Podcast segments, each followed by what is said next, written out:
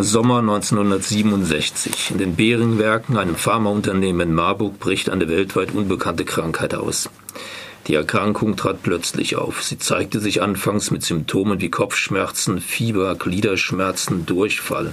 Es folgten Hautveränderungen, Bewusstseinstrübungen, Bewusstlosigkeit, schließlich Koma und im Extremfall Tod durch Herz- und Kreislaufversagen. Innerhalb von vier Wochen erkrankten in Marburg 23 Männchen, fünf starben. Weitere Erkrankungen und Todesfälle traten zur gleichen Zeit in Frankfurt, Belgrad und Freiburg auf. Wenige Tage nachdem die Infektion auftraten, wurden die betroffenen Patienten in Isolierstationen gebracht. Familienangehörige hatten keinen Zutritt mehr. Das Gesundheitsamt schickt sogenannte Verweser zum Desinfizieren in die Marburger Haushalte. Aus allen Teilen der Bundesrepublik kommen besorgte Anfragen an das Marburger Gesundheitsamt, ob man noch unbeschadet nach Marburg reisen könnte. Weil die meisten Patienten mit den Versuchsaffen in den Beringwerken in Berührung kamen, spricht die Presse schnell von der Marburger Affenseuche. Und mittendrin im Zentrum der Infektionsgefahr Friederike Moos. Gerade 19 Jahre alt geworden, hat sie eine Stelle als Biologielaborantin im Gewebezuchtlabor bei den Beringwerken angetreten. Dort wurde schwerpunktmäßig an der Produktion des Impfstoffs gegen Kinderlähmung gearbeitet. Direkt unter den Arbeitsräumen des Gewebezuchtlabors lagen die Affenställe. Deren Nieren waren der Grundstoff für die Produktion des Impfstoffs. Regelmäßig wurden die Affennieren entnommen und hieraus die Gewebekulturen für den Impfstoff gezüchtet. Alle Mitarbeiterinnen in diesem Bereich waren unmittelbar von der Seuche betroffen. Und während die Arbeitskolleginnen schwer erkrankten, gar starben, kam Friederike Moos körperlich unbeschadet davon. Fast 50 Jahre nach den Ereignissen schreibt sie, Zitat, es gibt Erinnerungen, die so einschneidend sind, dass man sie tief in sich verbirgt und nicht antasten möchte. Vielleicht geschieht das in der Hoffnung, dass diese Erinnerungen und die mit ihnen verbundenen Gefühle dadurch verblassen mögen.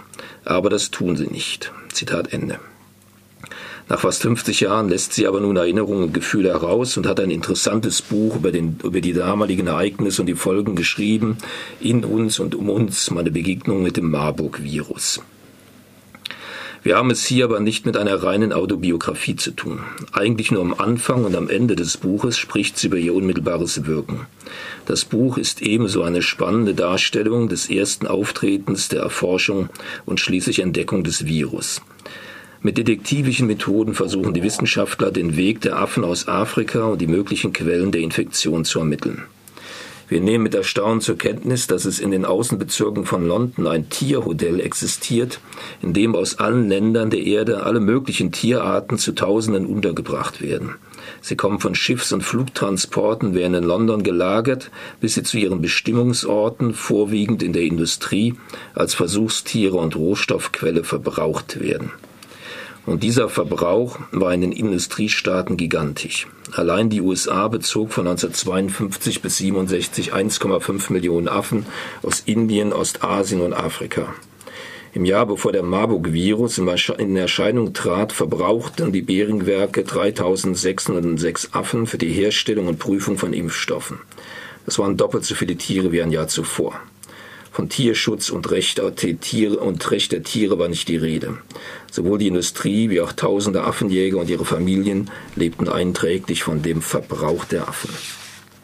Wir erfahren auch aus dem Buch, welche Folgen der Ausbruch des Marburg-Virus in den Zeiten des Kalten Krieges hatte.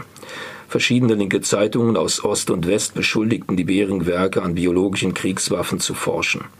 Ein Mikrobiologe am Institut für Aerobiologie der Fraunhofer Gesellschaft der sich im November 1968 in die DDR abgesetzt hatte, bestätigte Forschung an biologischen und chemischen Waffen und beschuldigte die Bering-Werke, die Rohstoffe dazu zu liefern. Die Bundesregierung versuchte abzuwimmeln und sprach vom rein defensiven Charakter der Forschung. Ein schwaches Argument, wie die Autorin meint, weil ob defensiv oder offensiv entscheidet ja erst der Einsatz der Kampfstoffe. Die Forschung ist in beiden Fällen die gleiche. Aufhorchen lässt auf jeden Fall, dass der Marburg-Virus Jahre später auf seine Kriegstauglichkeit getestet wurde und dass er heute auf einer Liste steht, die als dreckiges Dutzend bezeichnet wird. Es handelt sich dabei um Erreger und Giftstoffe, die als besonders gefährliche Kampfstoffe eingestuft werden. Bis heute ist auch nicht geklärt, ob die Beringwerke direkt oder indirekt an biologischer Kriegführung beteiligt war, Da gäbe es noch eine Forschungslücke, die geschlossen werden müsste. All das bisher Berichtete lässt das Buch zu einem spannenden Lesevergnügen werden, zumal es in einem flüssigen, nie ermüdenden Stil verfasst wurde und sich auf handliche 130 Seiten begrenzt. Was das Buch aber noch besonders auszeichnet, ist, dass es den unmittelbar betroffenen Kolleginnen und Kollegen und ihren Angehörigen Gelegenheit gibt, über dieses erlebte Trauma zu berichten.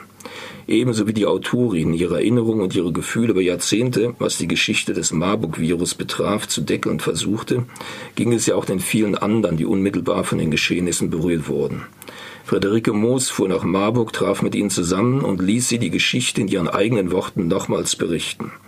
Diese Interviews sind an vielen Stellen in das Buch eingestreut. Wir haben es hier mit der besten Umsetzung des Anspruchs der Oral History zu tun, nämlich dem Bericht der Zeitzeugen, die in den eigenen Worten Geschichte für Außenstehende eindrücklich erfahrbar macht. Die Autorin konnte selbst in der Folge ihres Buches erleben. Vor einigen Wochen war sie in Marburg und sprach vor über 100 interessierten Zuhörerinnen. Diese Leseveranstaltungen sollen fortgesetzt werden. Vielleicht können wir sie auch mal in Freiburg hören, denn seit, denn seit 1968 lebt und arbeitet sie hier. Friederike Moos in uns und um uns, Mabuse Verlag, 16,90 Euro und erschienen in diesem Jahr. There